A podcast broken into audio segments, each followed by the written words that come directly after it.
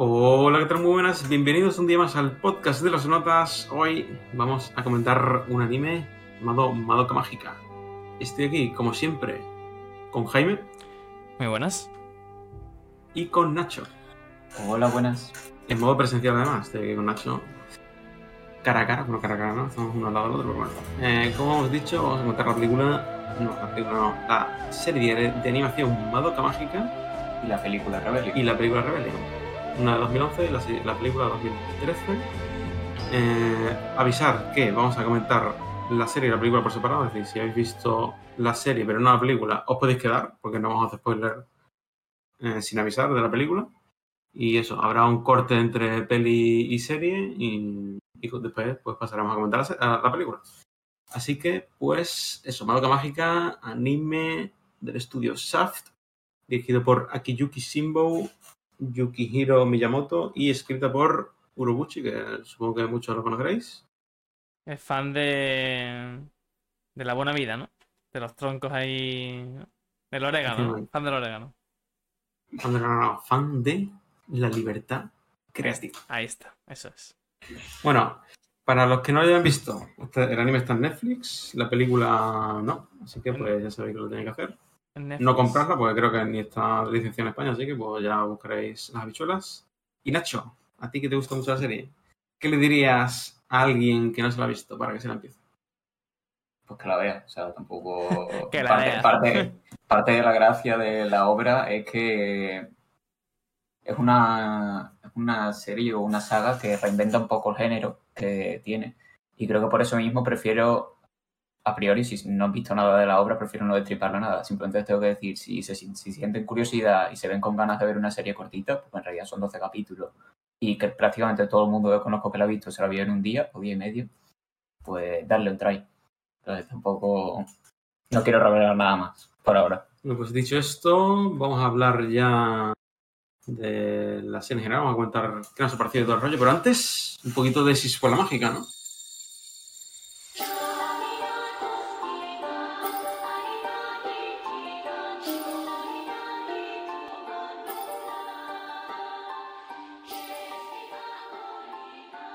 Eh, vamos a comentar qué nos ha parecido la serie y, todo el rollo. Puedes empezar tú, Jaime, si quieres.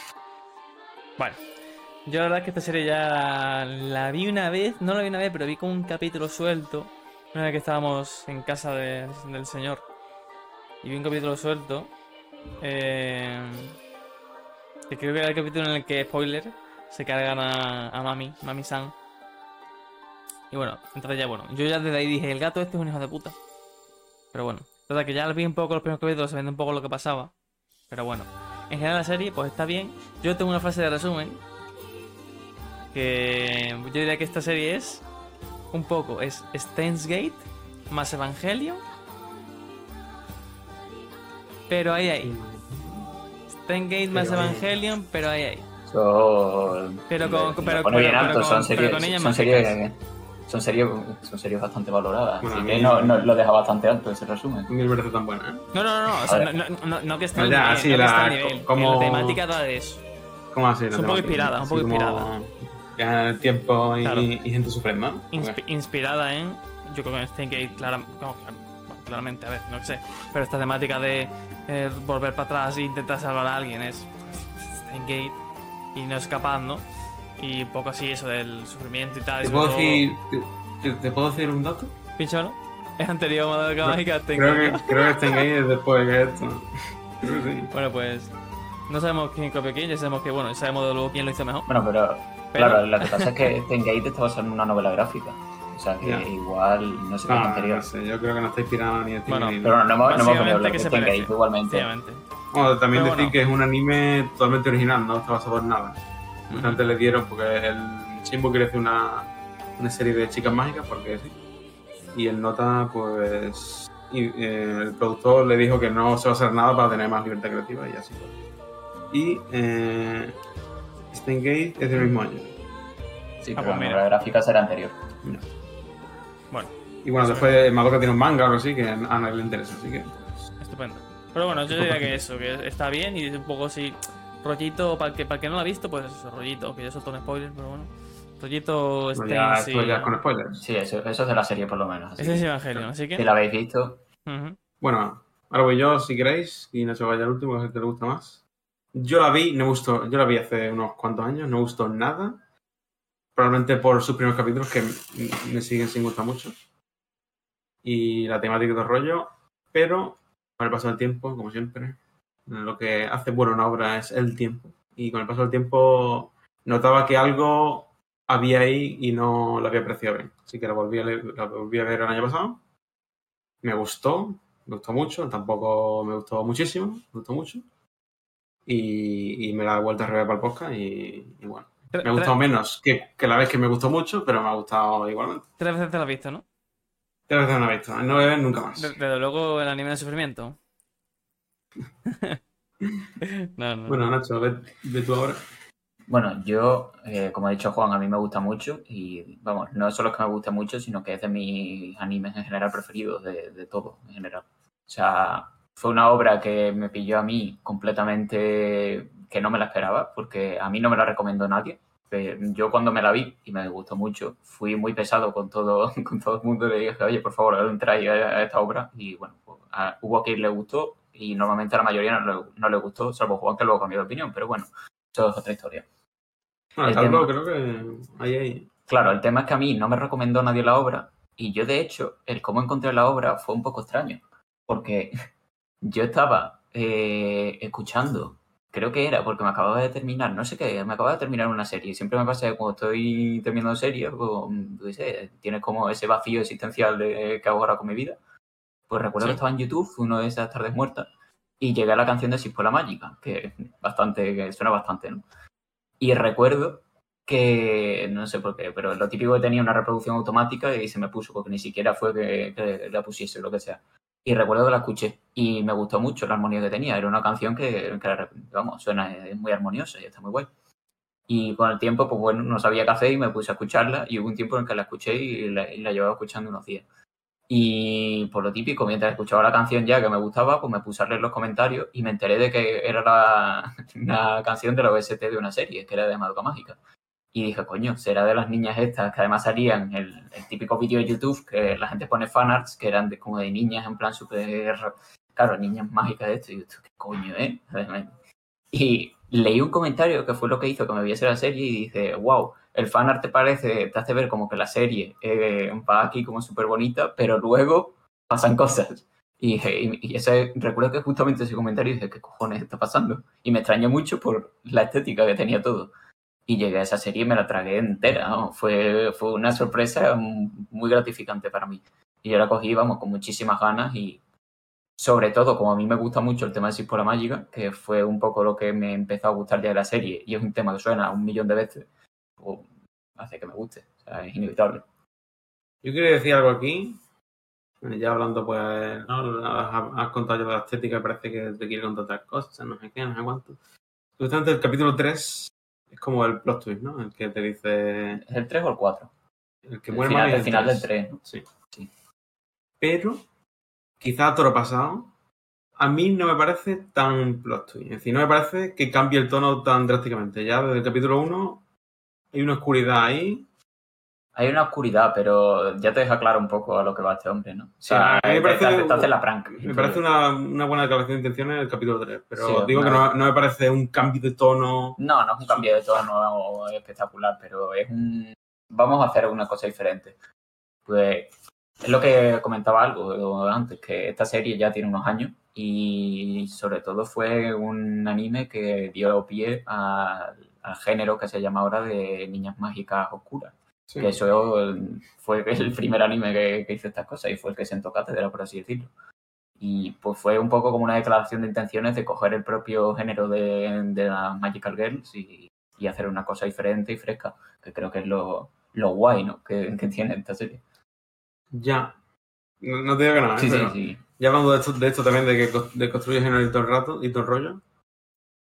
A mí es algo que, al igual que Evangelion, mm, no gana.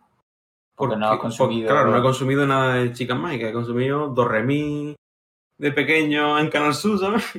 que ya vieras tú, cuando tenía cuatro años. Pichi, y- pichi, pichi. Y bueno, y, y Kiki supuestamente también se podría considerar de, Sí, de chica mágica, pero bueno, por eso tenemos podcast de Kiki, voy a buscarlo y escucharlo, está guay. Pero eso, como que no tengo, no he visto Sailor Moon, que es la típica, ni, ni cosas así. Puedo puntualizar una cosa acerca Sí. del cambio de tono. O sea, una de las cosas, yo para mí, Madoka, o sea, pese a que sea mi serie favorita, no creo que sea una serie excepcionalmente buena, porque yo diga, guau, es que es lo mejor que existe en, en la Tierra, o que no, me gusta mucho simplemente.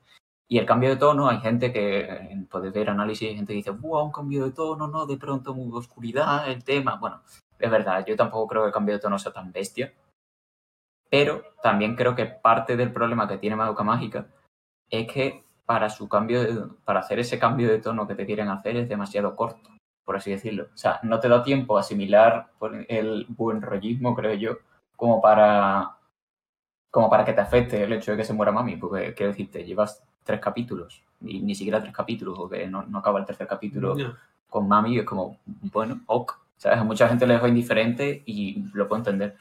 Yo creo que estaba en el buen punto, porque quizás Claro. alargarlo más hubiese sido muy arriesgado Claro, y la gente hubiese dejado de verla y cuando ya hubiera el cambio de tono nadie la hubiese seguido. Ya, ya, o sea, yo lo entiendo, pero, que- pero me parece que eso, que como llevas poco tiempo, como que no es tan impactante, ¿sabes lo que te digo? Eso, esa es la impresión que me da. Pero es verdad que creo que está bien hecho y más contando que dura 12 capítulos, porque si intentas ponerme una trama de otro estilo, no, puedes perder la mitad de la serie en hacer una cosa que no es. ¿Tú, Jaime, qué opinas de todo esto? Bueno, a ver, yo creo que realmente eh, es algo que simplemente lo del tema del matar ahí el personaje que parece tan, ¿no? Tan angelical y tan bondadoso, ¿no? En el mundo de la piruleta. No, Bueno, Tengo ahí eh, diferencias. Bueno, o al menos en un ambiente no tan madoka, tan soft, tan, tan ahí tal cual. Sí. Pues eh, simplemente lo hace como para decir eso, es una declaración de intención realmente, no tiene como anime decir, oh Dios mío, somos en la maldad. Sino realmente lo que hace es simplemente decir, mira, vea que esto va ahí, esto es para que, para que vayáis acostumbrando, que esto no es como el, típico, eso, el típico país de la piruleta, ¿no? Sino que aquí vamos a hacer otras cosas. Y bueno, está bien, la verdad, que bueno, luego al final, bueno, ya, al final ya. Eh, bueno, empieza ya lo, la auténtica mierda del bosque, pero, pero bueno, mm, mm, tú sabes. Yo creo que yo cuando, cuando, cuando lo vi fue como, claro, es que yo ya no puedo opinar bien porque yo fue lo primero que vi, ¿sabes? Claro. Entonces lo primero que vi ya empecé la serie ya viendo yo, sabía yo que esta no iba a durar ni dos telediarios y de lo que iba. Entonces, claro, yo ahí que me perdonen los fans, pero no hice bien. Los fans, ¿no? Bueno, no pasa nada. Entendible. Ah, yo, por lo que volví, claramente, aparte de porque es un anime SAF que tiene los animes que más me gustan, como son Monogatari y Sangatsu no Lion, ¿De cuál hay podcast? del cual hay podcast de Sangatsu no Lion, que además está también dirigida por, por Simbo, que es el que dirige las otras dos series. Pues volví a ella y eso, lo que más me gusta es el apartado visual. Sobre todo, obviamente, cuando se están pegando con una bruja. Que el estilo de la animación es como una mezcla entre animación 2D y stop motion ahí un poco extraño. A, a mí no me gusta. Vale. Eh, lo digo ya ahí Que, que re- realmente es, queda. mm, por así decirlo, no, no queda bien, pero sí queda bien si, si tienes en cuenta de que lo que te genera es una incomodidad cada vez que estás Claro, o sea, yo cuando lo vi, que yo la vi originalmente y no tenía, claro, ninguna referencia, la vi diciendo, ¿esto qué coño es? O sea, Madoka Mágica me parece que a nivel artístico tiene una personalidad brutal, tanto a nivel de banda sonora como a nivel de animación o de dibujos, porque igual que dije en el podcast de, de Sangatsu, que yo me rayó bastante el hecho de que Sangatsu tuviese un, un apartado visual tan normal, por así decirlo, que no fuese tan fumada, era porque había visto esta serie y, y esto es una puta locura. O sea, el hombre ese le daba, le daba todo antes de diseñar el arte de la serie porque está loco, básicamente. Pero sí, o sea, el, como la parte de los laberintos de las brujas, que es así como unos dibujos muy raros, aunque visualmente me parecen feos, porque a mí personalmente me parecen feos, creo que a nivel de lo que te están representando, que es como ese laberinto de ideas caótico, que tiene que, provo- tiene que provocarte esa, ese disconfort que tú dices. O sea, no me parece que esté para nada utilizado. O sea, me parece que tiene personalidad, pero sí, o sea, a mí no me gusta estéticamente, me parece feo, pero no quiere decir que me parezca malo. Como siempre, recordad que SAF es un estudio de animación vanguardista por lo tanto intenta siempre innovar con sus obras y, y luego que siempre cumple a nivel visual. Al menos las de 5. Ya y algunas, ¿no? Las- bueno, las Madoka, ma- las Madoka Mágicas Impostor también cumplen visualmente. Que es la serie esta nueva que salió hace un año o así, o dos. Sí, pero bueno. Pero no es lo mismo, obviamente. Eh, ¿A qué queréis pasar ahora?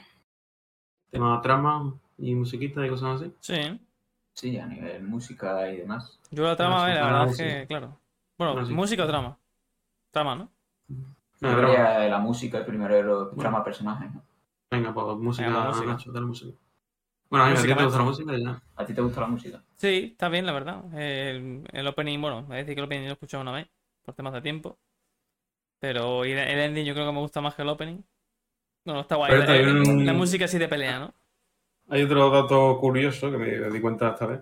Que es que en los dos primeros capítulos te ponen un ending Muy buen rollero. muy buen rollero con imágenes de todo va a ir bien. ¿no? Y- Claro, un, eh, una imagen rosa, súper pastelosa, y luego el. Y el, después en el capítulo 3 pues cambian de, claro, de canción. y una de- imagen oscura. Pues bueno, sí. El cambio de tono, pero bueno, que tampoco, Ahí está. Sí. tampoco me parece. Pero no sé, yo la verdad que sinceramente lo que más me gusta de Madoka Mágica es su banda sonora, porque es lo que más me recuerda a ella y me parece que tiene una, una armoniosidad y, bueno, una armoniosidad, una armonía y un...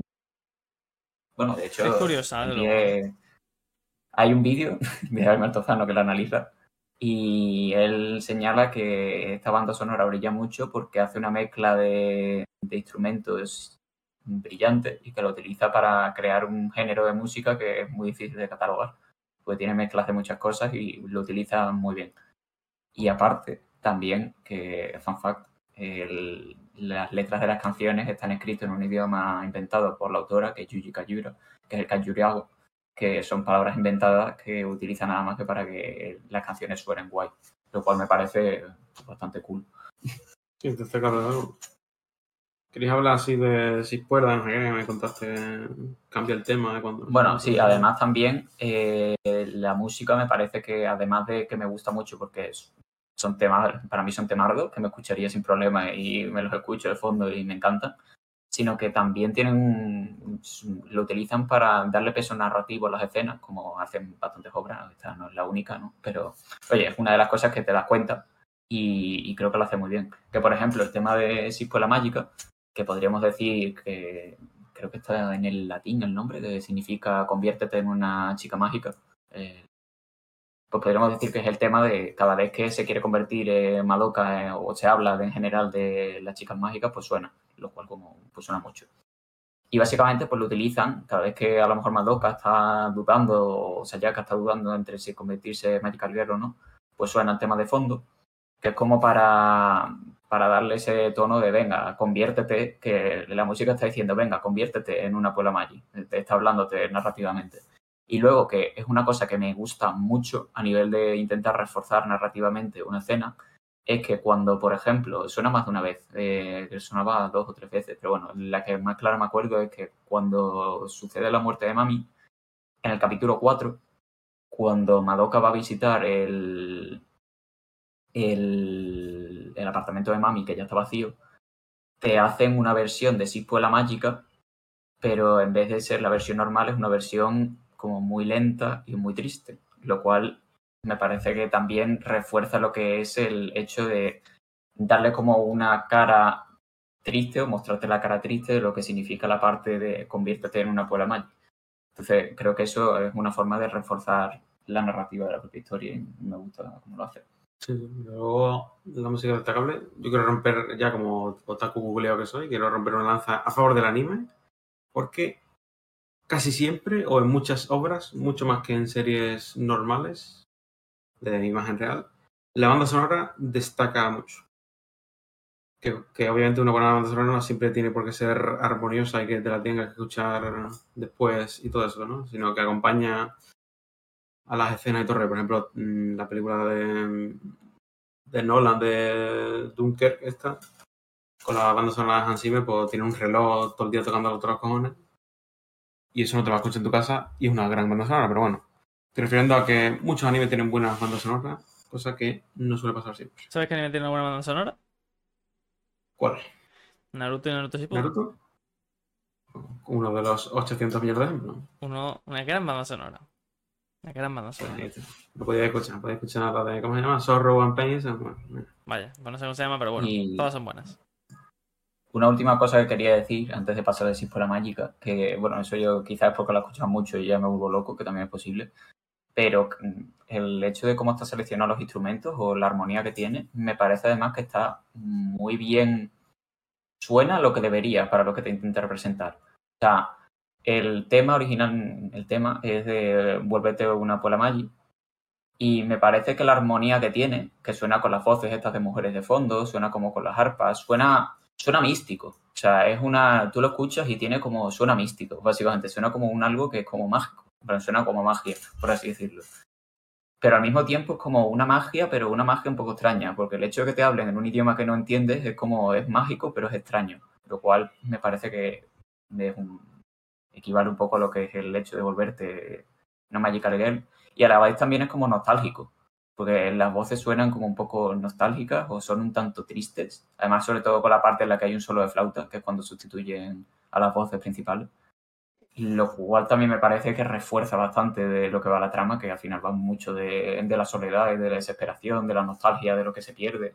Entonces, me parece que, claro, que la armonía que selecciona, los instrumentos y el tono que tiene, me parece que es completamente acertadísimo y súper súper accurate en lo que quiere mostrar. Vamos, eso me lo parece a mí, no sé qué opináis vosotros. A mí me parece que suena mucho la, la Mágica, pero bueno. Pero sí, me gusta la canción. Me gustan más, me gustan más otras, quizás porque suena mucho. Me gustan más otras, pero. Pero bueno, ahí está. Y, y no sé, vamos, tiene unos temones. También Pues sí. unos muy tranquilitos, en plan cuando se despierta por la mañana. Tiene Sí, sí, un tema. es guay. memorable la banda sonora. Claro. Eh, ¿A qué pasamos ahora? Trama y temas de que va la peli. La peli. Sí, personajes y demás. Sí. Yo hablaría de la trama. Mm, La trama a nivel texto, no lo que hay de- por debajo. ¿Qué os parece? A mí me, me gusta, pero tampoco. Yo he de decir que yo tengo debilidad porque por este tipo de obras, porque a mí me gustó mucho esta obra, a mí Ethan Gate también me mola mucho y el tema de viajes en el tiempo y gente struggling contra la fatalidad es un tema que, me, que particularmente me gusta mucho ver. Sí, esa Entonces, parte- yo, yo tampoco puedo opinar mucho porque a mí particularmente me gusta mucho. Pero desde luego el capítulo 10 es el mejor, que es el de Sí. Hamura. Sí, Sí. sí. Pero ya hablando un poco más de lo de la revelación de Cube, que, es un- que se creen ahí como, ¿no? como los de Matrix. que- Son, di- son, la- son, eh, son Diverderola. son de Eh. Son A mí mm, no me disgustó. Cosa que normalmente sí suele hacer mm, la serie de este tipo cuando te mm, pega una revelación de estas Sí. como súper de- grande, ¿no? Sí, o sea, al final la serie, bueno, podéis ver muchos análisis porque hay mucho colgado que la analiza. Y eh, hay mucha filosofía en, en la obra, vamos, desde los personajes que hay quien dice que Madoka representa corrientes del budismo y cosas así, que, y que Omura puede representar el superhombre de Nietzsche, pero bueno, no me voy a meter en ese fregado porque no estudio filosofía, os buscáis algún vídeo y lo veis, pues hay gente que habla de ello. Y QV podría decirse que es como la corriente más utilitarista, pura, en el que se piensa únicamente en lo que es, son como los facts, ¿sabes por así decirlo? No entiendes nada subjetivo. Y no sé, a mí me parece un villano que realmente no es un villano como tal. A mí me parece que está muy bien hecho. Pues como, no, es, no es como el típico villano que te plantea en el anime, que la gente es como muy, oh sí, quiero ser el héroe más héroe porque quiero salvar esto. Y el villano es como, sí, soy malo porque me gusta ser malo. Sino que este hombre es como muy, Son, son, com- completamente objetivos. ¿no? Claro, es completamente objetivo y eso me gusta. A mí me gusta mucho. Y hay algún punto en el que dice entendible, la verdad. No te voy a mentir. Pero bueno, que sí que. Como nazi son. Pues sí. A ver. Mm, Bueno, yo lo he dicho, yo la verdad que desde el capítulo 1 ya se puede ver un poco que el gato este ya se está tomando algo, es evidente, ¿no? Tiene ahí toda la, toda la cara. Pero bueno, luego la relación así un poco de entropía, de termodinámica, de un momento, pues estamos en clase aquí de física o qué, de, de- de qué va esto. Pero bueno, bueno, para darle una explicación que diga, oh, ¿no? Como, ¿Cómo? oh. Como para darle una explicación a todo lo que hacen para que digas, oh. oh, efectivamente. Entonces, Bueno, con palabrería en vez de decir, mira, que utilizamos para recargar pilas. y ¿no? Claro, claro. Bueno, pues ahí está, ¿no? En fin. Eh, sí, yo creo que Tampoco, porque eso además luego no tiene ningún tipo de trama. O sea, eso simplemente es el motivo, pero no se ve luego el uso ese a que. ¿No? Que se le da. Claro, ¿no? no, no. Bueno, sí, Casi, casi lo prefiero. Claro. Sí, sí, no, no, tampoco lo considero relevante. No No te- tenéis los mundos de Q, ¿eh? claro, poni- poniéndole la, la, la gema esa tal al mando de la tele, ¿eh? Ah. Cuidado. Una clase de física y química. La clase de, de termodinámica. Y ya hablando de los temas, aquí es cuando viene mi. Bueno, es decir, la, la serie obviamente quiere contar algo, que sea un lumbrera para descubrirlo, por el tono que tiene y por cómo desarrolla todo- todas las cosas. No es una serie que se queda solo en la superficialidad, superficialidad. Pero mi problema es que no sé qué me quiere contar exactamente. Es algo que me pasa mucho con series. Al ser tan largas, tienes que dedicar mucho tiempo a la trama y no al mensaje, pues si no la gente se te cae. Ujú. Sí que es algo que me suele ocurrir mucho y aquí es una de las que me pierdo. Yo me, estoy con el que estoy más de acuerdo es con un vídeo que me vi de un youtuber que me encanta de anime que ya no subió de anime, pero bueno, os lo recomiendo, se llama Soge YouTube, Soge con G. Subió un vídeo de Madoka Mágica y digo que eh, pues que todo lo que quería contar Madoka Mágica era pues como siempre en el puto anime pues una representación, una representación de, de la madurez y la, y la maduración, madurez. Y eh, pues eso, que tú vas como ¿no? La, la teoría sería que tú vas como muy feliz hacia tu adultez, ¿no? Quieres comerte al mundo, quieres no sé qué. Y pues el convertirse en chica mágica pues sería pues el golpe de realidad, ¿no? Convertirte en una bruja en la que ya no tiene ningún tipo de esperanza prácticamente y, y cae en pues en ser una más ¿no? y Pues que eso y que eh, eh, él decía que con el final en el que Madoka se convierte en una diosa y ya las chicas mágicas no tienen por qué sufrir el mensaje eh, rompe claramente porque la- pues ya ser una chica mágica no implica nada. Implica solo pues morirte y ser salvada ya está. No tiene ningún tipo de de desarrollo ni nada y que el mensaje de la adolescencia se quedaría eh, vacío, por así decirlo, o sin resolver. Sí. También te plantea, no sé, después de hablarnos más, si queréis hablar vosotros, que tengo más de- planteamientos de, de temas. Sí, bueno, es que yo considero, es que tampoco le veo yo ningún subte- un único subtexto, claro, o sea, yo le veo muchas yo- cosas, yo- o sea, yo le veo también el hecho de, yo qué sé, la pregunta primera que te plantea es, ¿hay algo que podrías desear en el mundo por el cual darías todo lo que tienes o darías a cambio? Eso es, lo, eso es lo primero. Luego lo segundo es un poco como el, el- la lucha contra la fatalidad, ¿no? Que es el hecho de que tienes un destino completamente sellado y luego el cómo lo afrontas.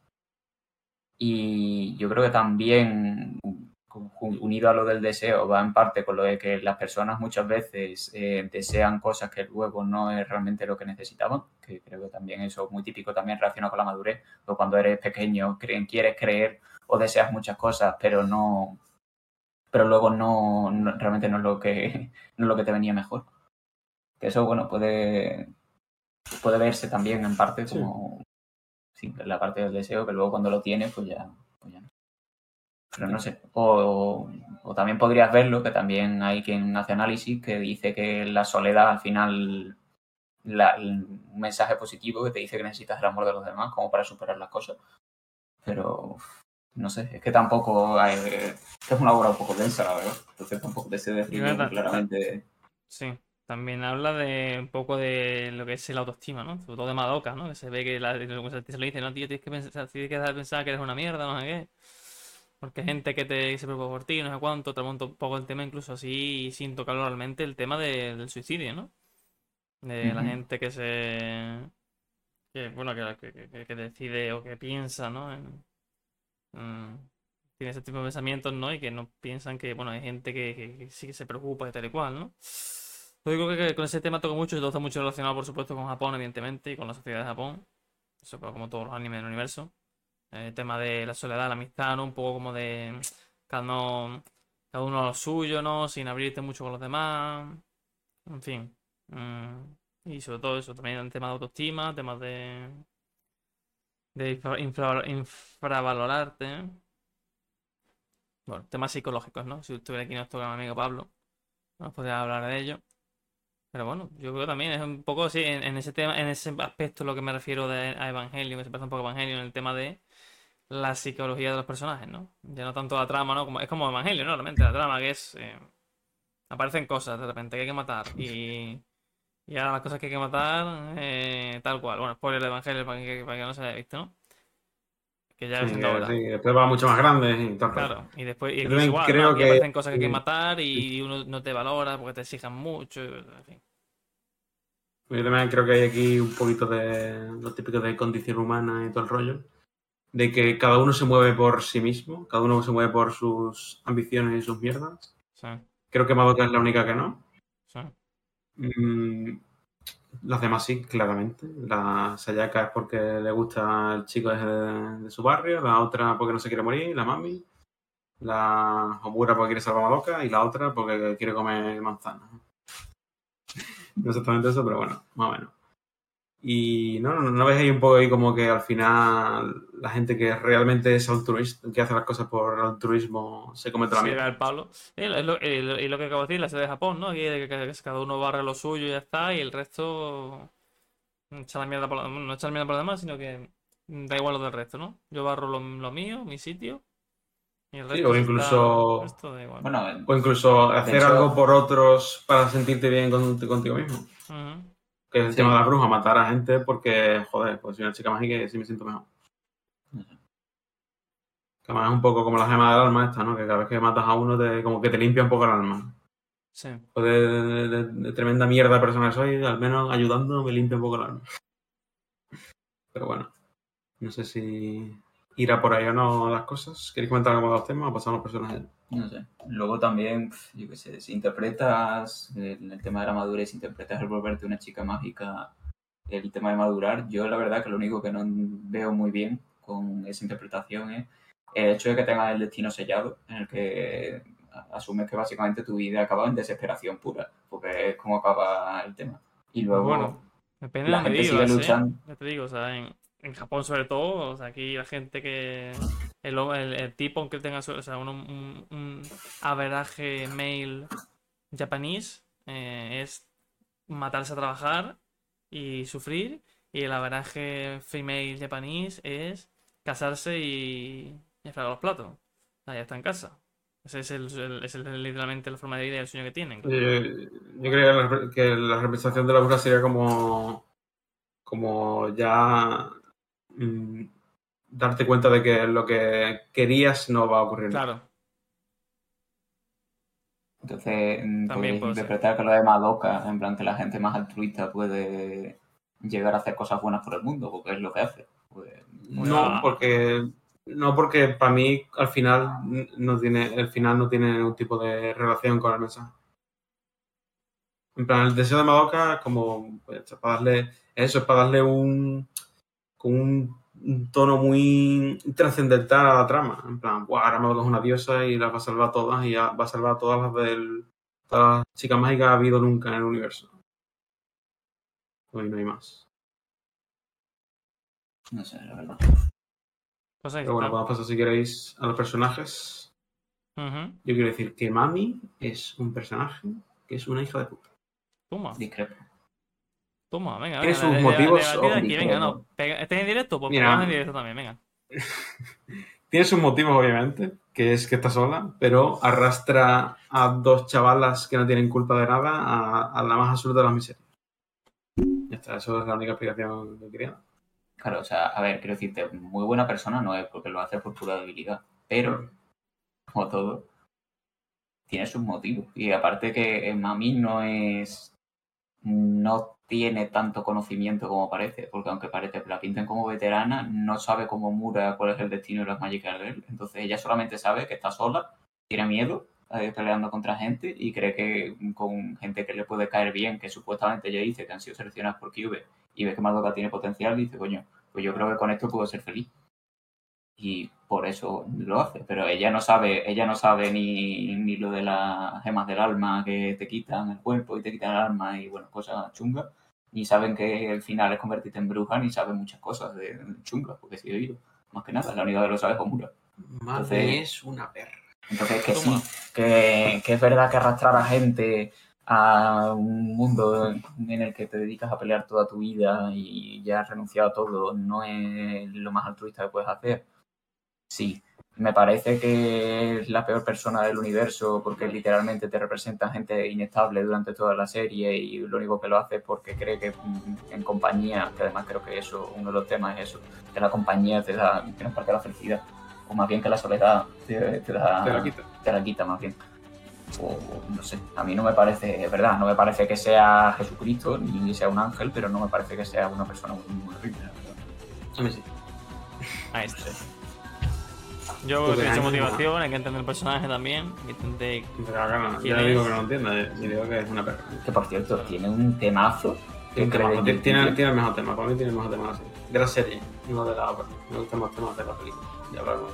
Bueno. Pues sí. Por cierto, hablando de mami, está sonando ahora su tema, porque lo estoy editando yo y está sonando su tema, ¿eh? Sí, sí. Dos segundos de silencio para que se suba un poquito de creen.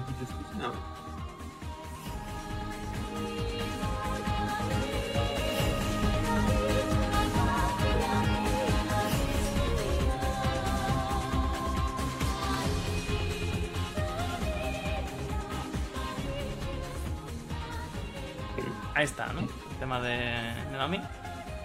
Tremendo temazo, por cierto. Marco, ¿de quién queréis hablar ahora?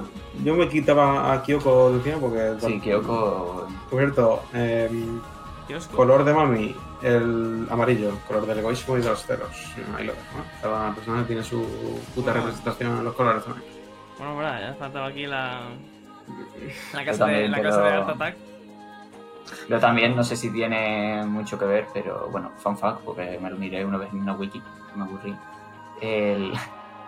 Luego, además, en la película, esto no, no es mucho spoiler, no, no os preocupéis, no esto, sale la bruja que mata a Mami en, la serie que se llama Bebe. eh, sale luego en la película. Y siempre en la película está diciendo no sé qué, el queso, el queso, el queso, no sé qué. Y en algún punto de la película dice, mami, yo soy el queso. Y es gracioso porque supuestamente el deseo que pidió la. Bueno, eso está en lore de, de Madoka. El deseo que pidió la, la bebé, esta, la bruja, era que por lo visto era una niña que estaba enferma, intolerante a la lactosa, que se moría. Y lo que se pidió era comerse una tarta de queso. Y me parece gracioso el hecho de que sea amarillo, que sea queso y que se come a mami. El hecho de que diga yo soy el queso. Ahí dando un poco Hombre, de- evidentemente bueno. esto, esto, esto- está todo pensado, está todo ploteado, básicamente. Sí, sí, Claro, claro. Bueno, Kyoko, a mí. Vale, está bien. No. No está mal. Bueno, pues como contrapunto a Sayaka, un poco la relación que tienen ellas dos. Un poquito de lesbiana ahí, ¿eh? Sí, un poquito. A mí, no sé, me mola. El personaje está. Está guay. Pelea guay. Pero guay y. Claro, sí. Es. Es. Se me ha olvidado el nombre. ¿Cómo se llama la. La pelirroja de Evangelion? ¿Azúcar? No, no es azúcar. No, no es azúcar. No es azúcar. No se parece. Y. No sé, de hecho, me suena que la Seiyu, la actriz de voz de Madoka, estaba súper obsesionada con el personaje de Kyoko. En plan, que le flipaba muchísimo y, y que. No sé, me sonaba que eso, que hablaba en las entrevistas y decía que el personaje de Kyoko era el que más le gustaba. Japón. Japón, cosas. Pero no sé, Eh, el, de- el gente- personaje de Kyoko mm, está bien, supongo. El hecho de que esté comiendo siempre refleja un poco que haya pasado Claro. hambre cuando era pequeña, que eso me parece, bueno, un detalle curioso.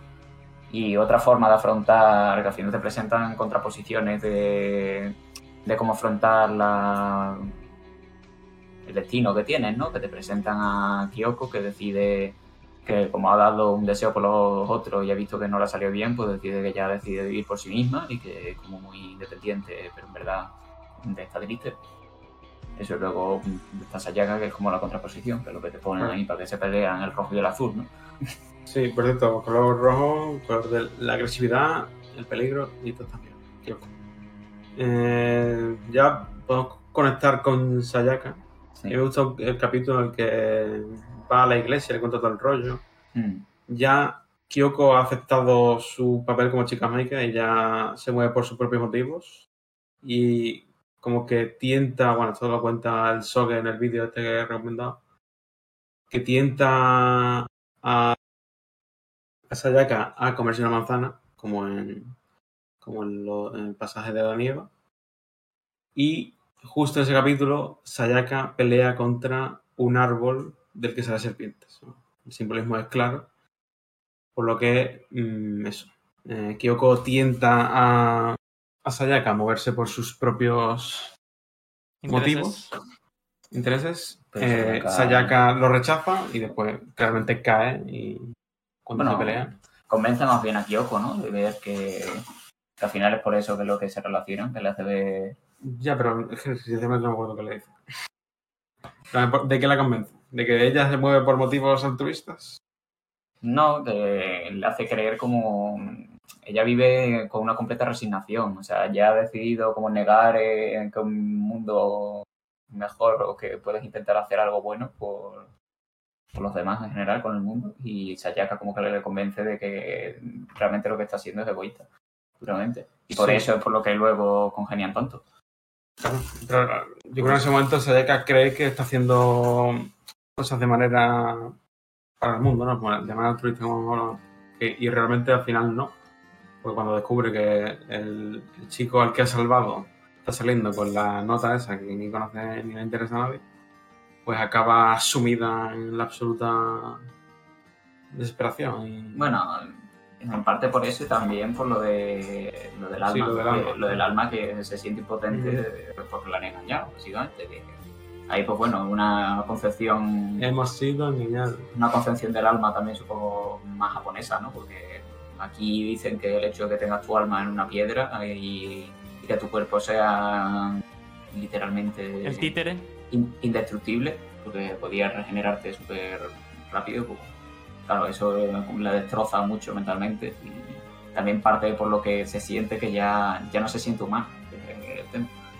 Yo creo que por eso ya, se, bueno, como muchas cosas se le va la olla. Sucumbe ante Color azul. Color azul, color de la confianza y de la tristeza. Por cierto, una cosa que me gusta también es que el tema de Sayaka es uno Que de está sonando ahora mismo. Sí, sí.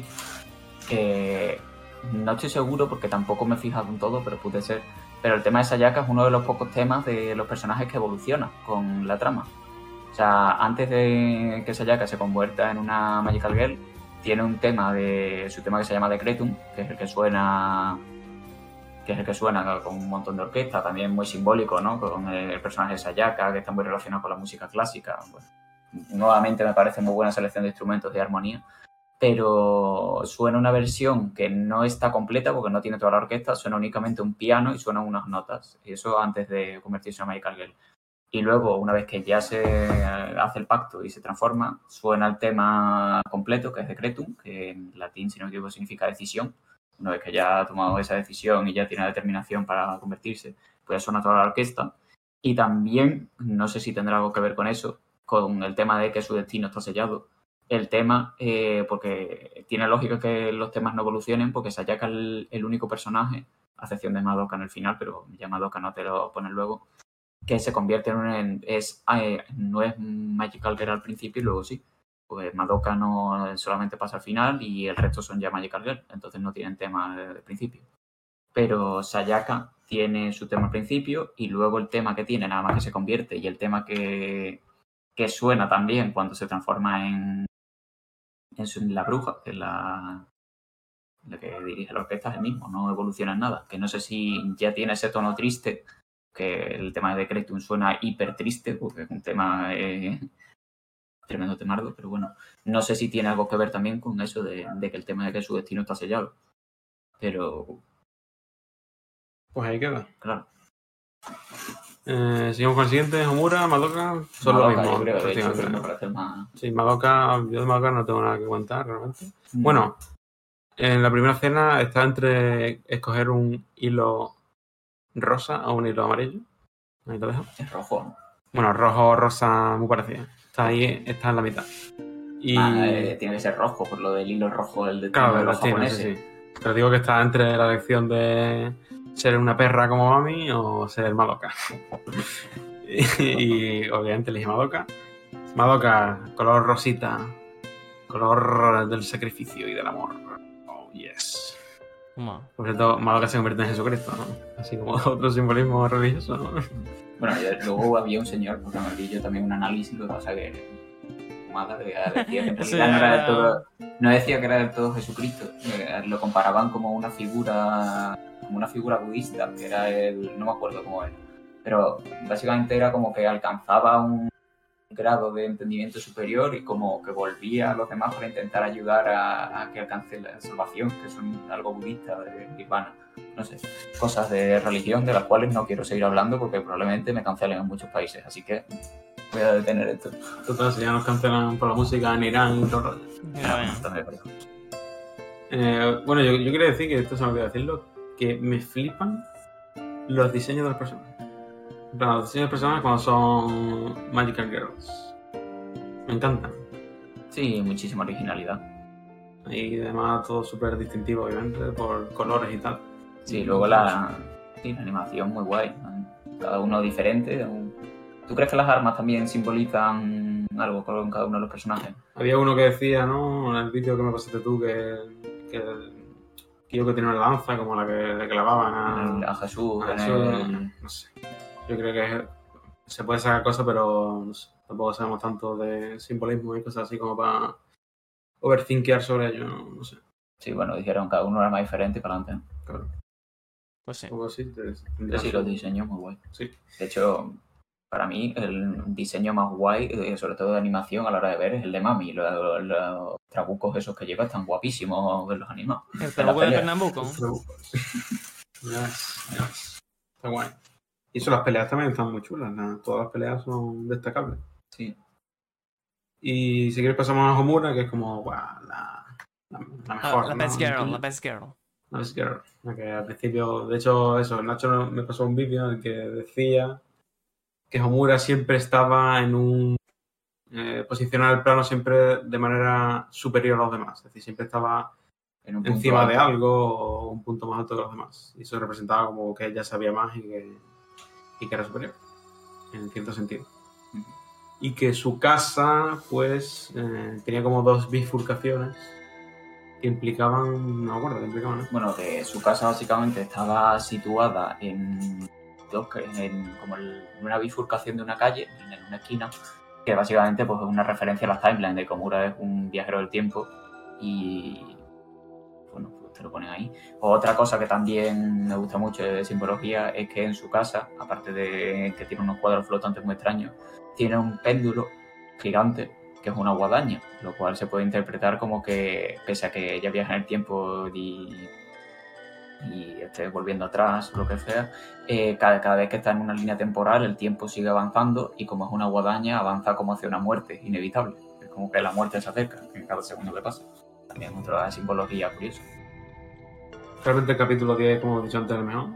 A mí me encanta, obviamente cuando sale bien, cuando en mitad de la serie te plantan un capítulo propio de un personaje. Sí. Esa es. Sí, Y aquí yo creo que cumple bastante y, y te Sí. soluciona todo ya. ¿no? Tienes ya como todas las cartas sobre la mesa. Además, claro, arriesgado, porque en ese capítulo, es decir, en el capítulo 9, ya están muertas tres de las cinco protagonistas. claro. Cosa que me parece también arriesgado, dejar tres capítulos solo para dos.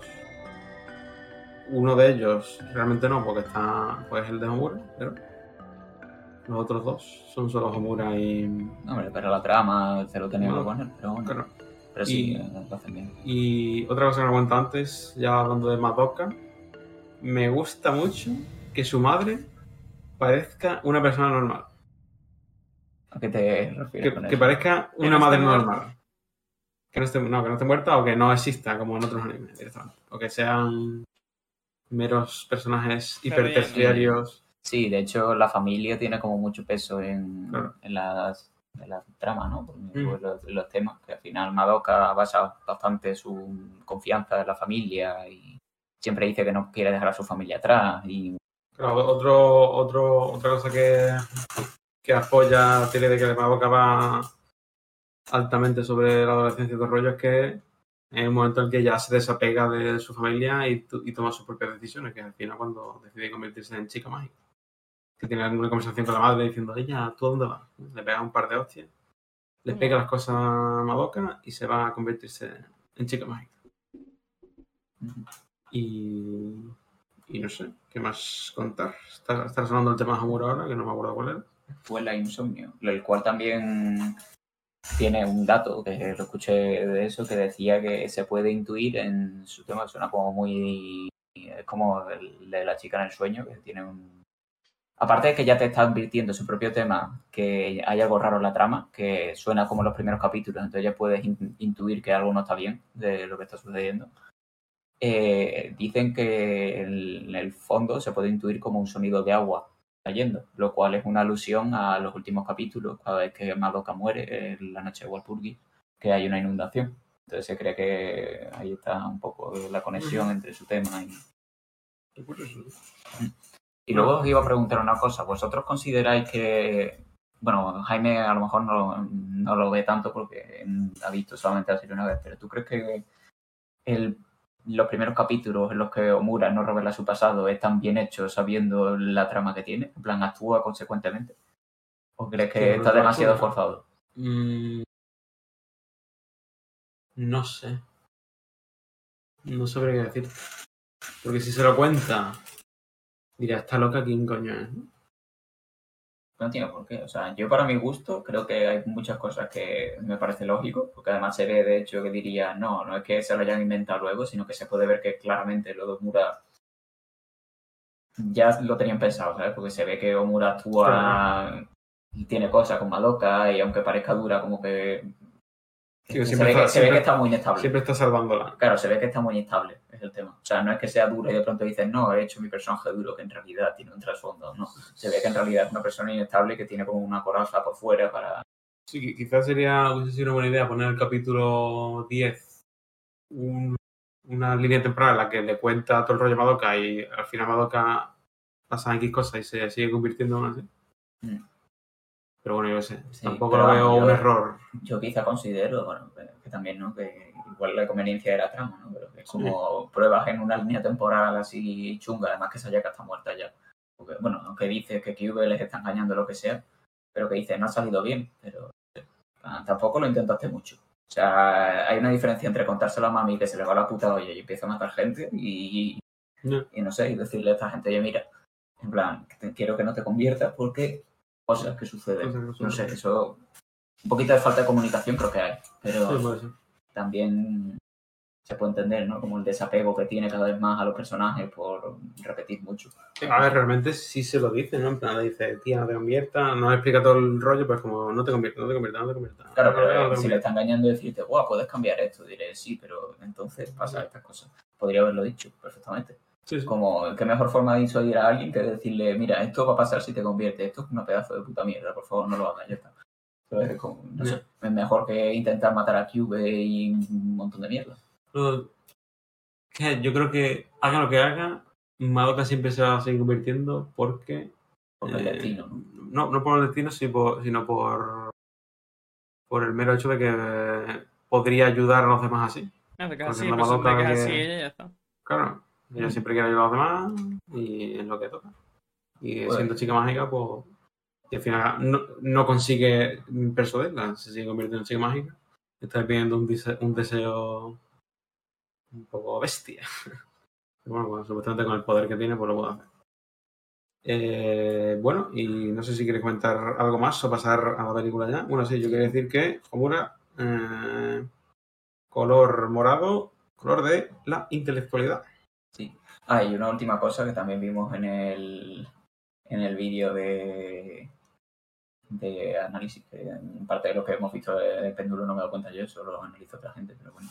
También comentaba, aparte de lo de la altura, con Omura, que Madoka y Omura, sobre todo en muchas escenas, eh, juega bastante el papel el agua y los reflejos. Porque, por ejemplo, al principio, en la serie, cuando Madoka está lavándose los dientes con su madre, el espejo que tiene se ven como reflejos de un montón de Madoka, lo cual también es otra alusión a las múltiples líneas temporales en las que Madoka eh, está reviviendo ese exacto momento. Y también que cuando está con Omura hay como muchas partículas en el aire de agua que reflejan también varias Madokas y Omura, que eso, toda la convergencia que hay entre las líneas temporales en, en ese momento.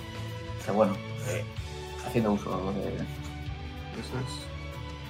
Bueno, pues yo diría que hasta aquí la serie. Para los que no habéis visto la película, os podéis ir ya. Y para los que queréis escuchar lo que vamos a de la película, pues vamos a poner aquí 20 segunditos de musiquita y volvemos.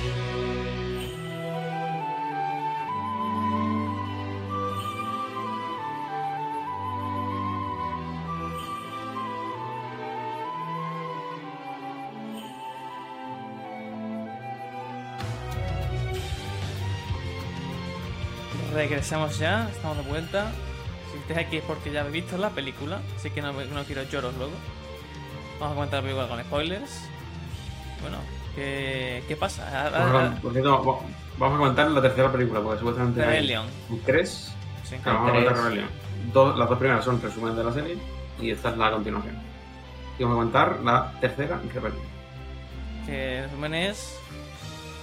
¿Qué pasa, gente? O sea, el resumen es. ¿Qué pasa, no? ¿Qué La, droga, un poco. sí. A mí es lo que más me gusta sin duda de la saga. No diría que es la mejor, porque obviamente. Bueno, hacemos un pequeño resumen de la trama porque igual es un poco confuso para alguien que bueno, no entiende. Venga, chaval, dale.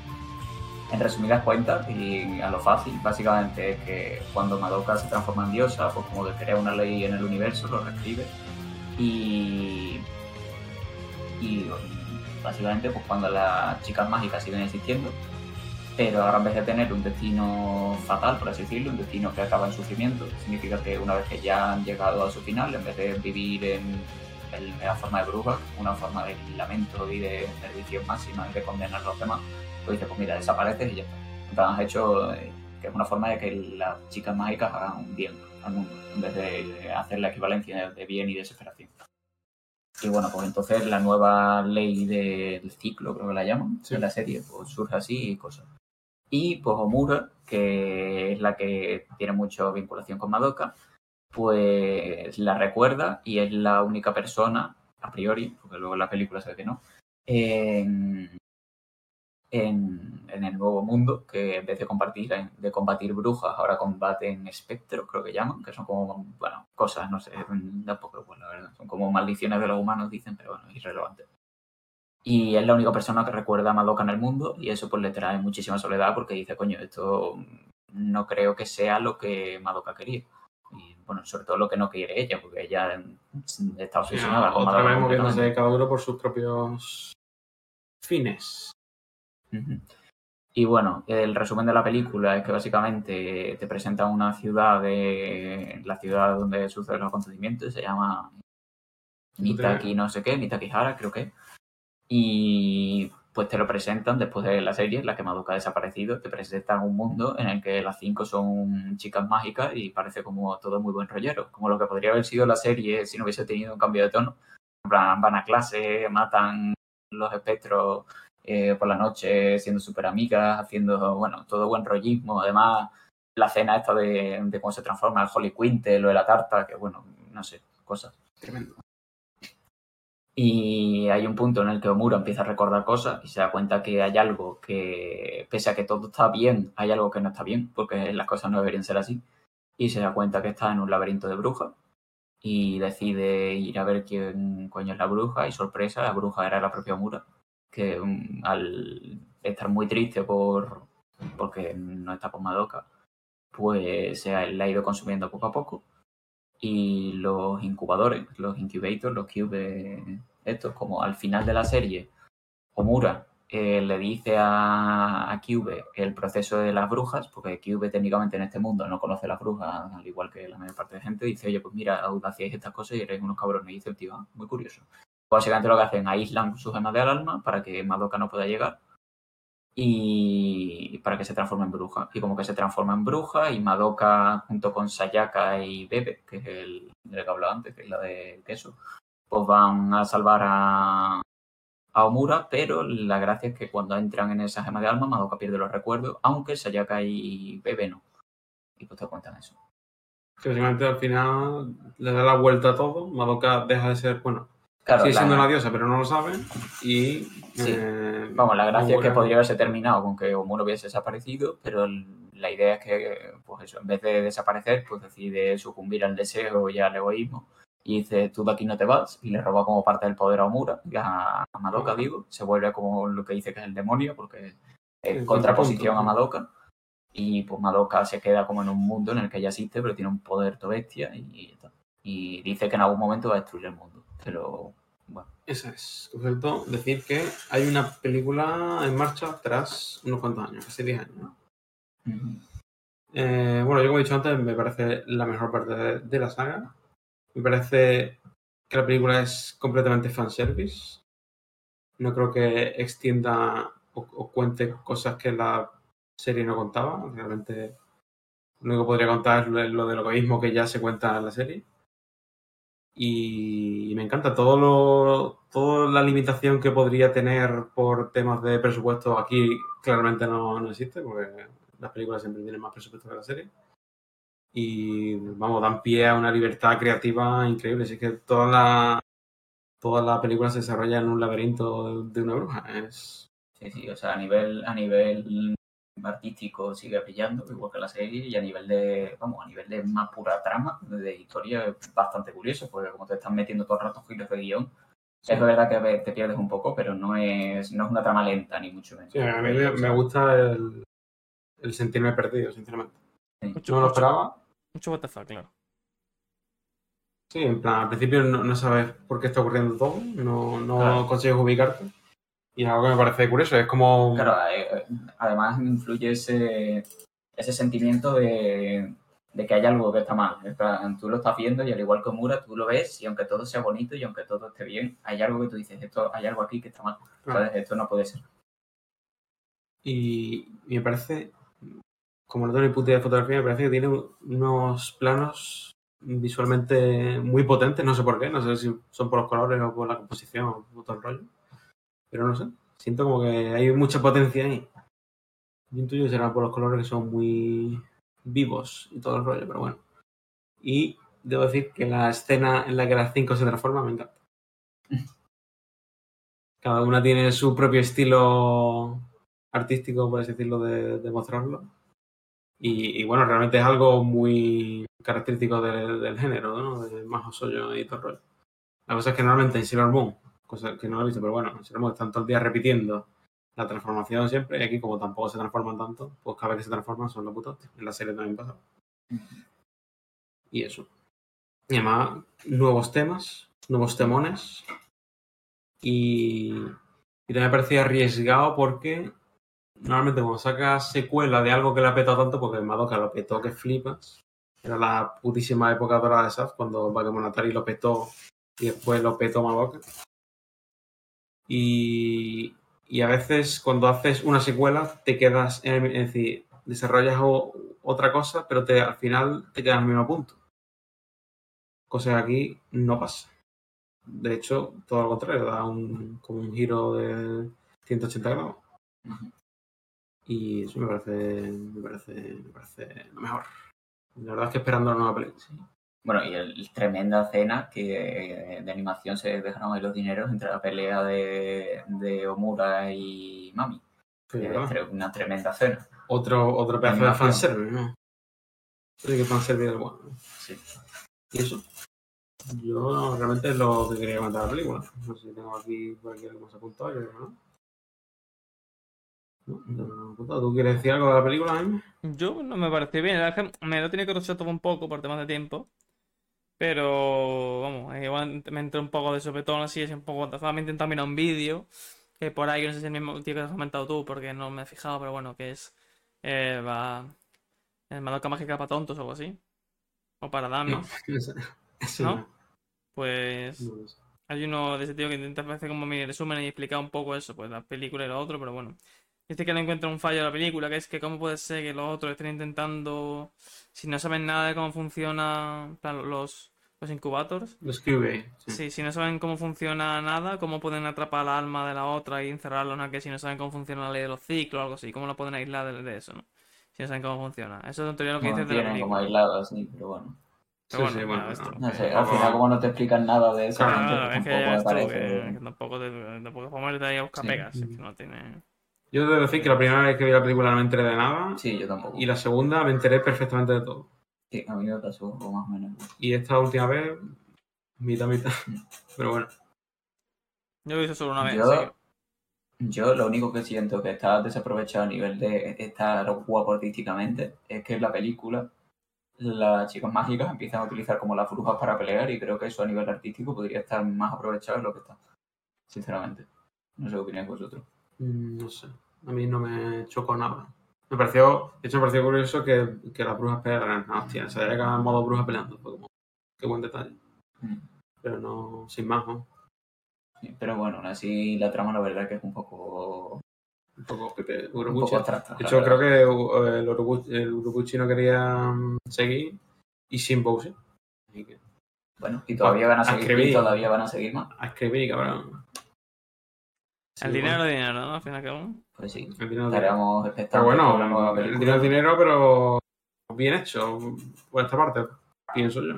Si Sí, haber sido una secuela que siguiera la trama un poco más y, y que Sí, fuera la misma. Y Sí, que mantenga coñazo. que man- una secuela que mantenga su esencia y que además aporte algo nuevo a la trama, porque no se quede igual, no, no es fácil de hacer. Y hacer un fanservice bien hecho, que es el, el tema, no, no es nada sencillo de hacer realmente. Esperemos que la siguiente película pues sea así también. Sí, y a ser posible que dejen un final puto cerrado ya y que Mm. nos dejen paz. ¿Se Bueno, hablando eh, no, se ha anunciado que hablando del final, a mí el final me gusta. Yo sé que Nacho siempre quería una siguiente película, pero a mí no me hacía falta, aunque obviamente veré la película porque A mí, vamos, a me mí, gusta artísticamente. a mí me jode, me dejen el culo abierto, ¿eh? Es como, Bueno, pero realmente es como, bueno, ahora se han cambiado las tornas ya está. pero no sé.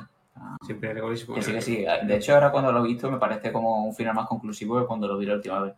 Pero no sé, no me parece mal que haya una, nueva, Sí, sí, una película no, más no. porque hay algo ahí que Si siguen ahí y siguen sacándose el pito, yo perfecto.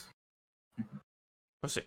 Pues nada, si la traeremos, vendrá el canal de la película si sale, sí, ¿no?